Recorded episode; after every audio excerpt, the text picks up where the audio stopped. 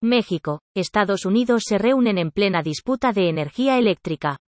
AMNG en México, Estados Unidos Electricidad, AP, Funcionarios mexicanos y estadounidenses se reunieron el jueves en medio de desacuerdos sobre una reforma eléctrica que busca limitar las plantas de energías renovables de construcción extranjera y conceder una cuota de mercado mayoritaria a la empresa estatal de México. El presidente de México, Andrés Manuel López Obrador, mantuvo un encuentro con el enviado de Estados Unidos para el clima, John Kerry, pero no pareció dispuesto a dar marcha atrás en su propuesta, que está varada en el Congreso considero que fue un encuentro amistoso, necesario y benéfico, señaló López Obrador en sus cuentas en redes sociales, aunque no abordó las diferencias, el mandatario pareció ofrecer a las compañías extranjeras la oportunidad de invertir en un plan para construir plantas de licuefacción de gas natural en el sur de México, para exportar GNL presumiblemente a Europa o Asia. México tiene que importar gas, ya que no produce suficiente para cubrir sus propias necesidades, y menos aún para exportar,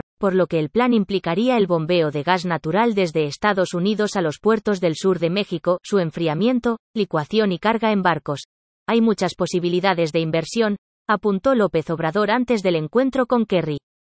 Tenemos exceso de gas por las compras a través de los gasoductos de gas estadounidense, tenemos tierras, tenemos puertos en Salina Cruz, Coatzacoalcos, López Obrador ha prometido seguir adelante con los cambios en la industria de la energía eléctrica a pesar de las preocupaciones de Estados Unidos de que podrían cerrar los mercados, asfixiar la competencia y posiblemente violar el pacto de libre comercio a tres bandas entre las dos naciones y Canadá. Catherine Tai, representante de comercio de Estados Unidos, USTR, por sus siglas en inglés, dijo el jueves a senadores en Washington que estaba profundamente preocupada por los avances legislativos y regulatorios en la industria energética mexicana que hemos visto en los últimos meses.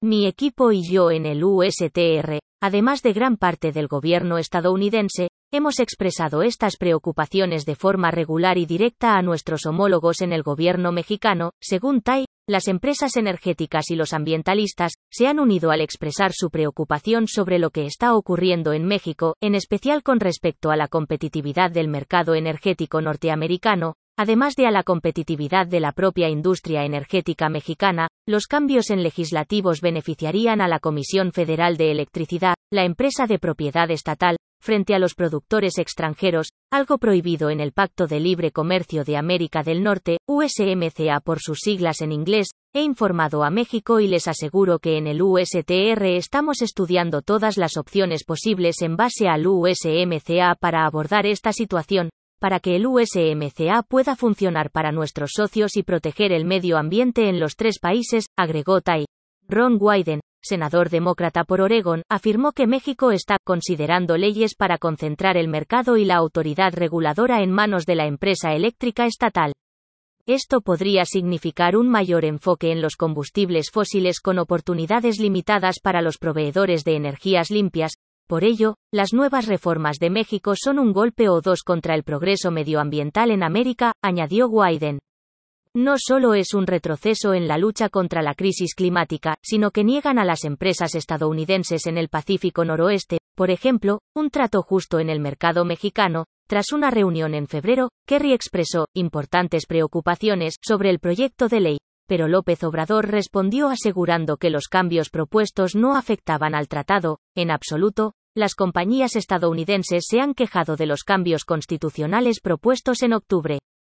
La modificación legislativa sigue en el Congreso mexicano, donde López Obrador necesita una mayoría de dos tercios que aún no tiene para su aprobación. Las modificaciones garantizarían una cuota de mercado mayoritaria para las centrales eléctricas estatales, que suelen quemar fuel o carbón, mientras que limitarían las plantas eólicas de gas natural y solares privadas a una parte minoritaria del mercado. Muchas de las empresas estadounidenses que operan en México han invertido en centrales eléctricas más limpias o dependen de la energía que producen, que es más barata. Pero la querencia de López Obrador por los combustibles fósiles es también un factor subyacente.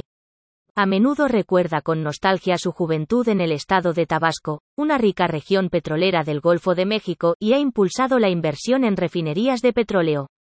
Estas suelen producir fuel oil sucio, que debe quemarse en las centrales estatales porque pocos otros compradores lo demandan ya. el proyecto de ley de octubre cancelaría los contratos por los que 34 centrales privadas venden energía a la red estatal. Además, declara ilegales otras 239 que venden directamente a clientes corporativos. Casi la mayoría de ellas funcionan con energías renovables o gas natural. La Medica cancelaría también muchos contratos de suministro energético a largo plazo, así como programas de compra preferente de energías limpias, lo que afectaría a empresas extranjeras. Esto deja a las centrales privadas de gas natural casi las últimas, solo por delante de las de carbón gubernamentales, en cuanto a derechos de venta de electricidad a la red, a pesar de que la producen cerca de un 24% más barata.